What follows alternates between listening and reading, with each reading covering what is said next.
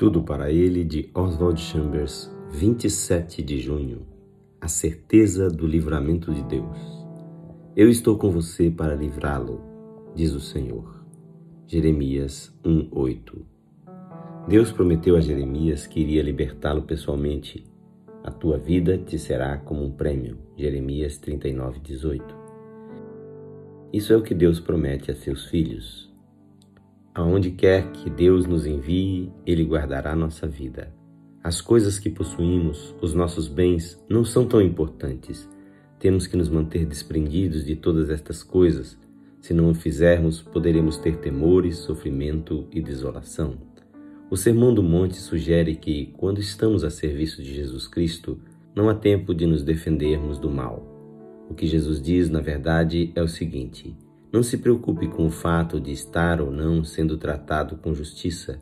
Procurar ser tratado com justiça é sinal de que está se desviando da devoção a Ele. Nunca queira receber justiça neste mundo, mas nunca deixe de praticá-la.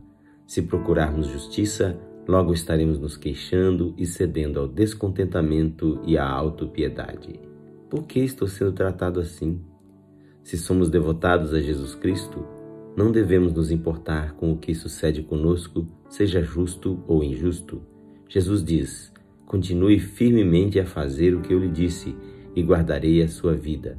Se você tentar protegê-la por si mesmo, afastar-se-á da minha proteção. Até o mais consagrado cristão pode tornar-se ateu nesta situação. Não acreditamos naquilo que Deus diz. Entronizamos o nosso bom senso e damos a ele o nome de Deus. Estribamo-nos em nosso próprio entendimento em lugar de confiar em Deus de todo o nosso coração. Esta leitura é feita por seu amigo, Pastor Edson Grando. Que o Senhor Jesus lhe conceda a convicção da proteção dele onde quer que ele lhe enviar.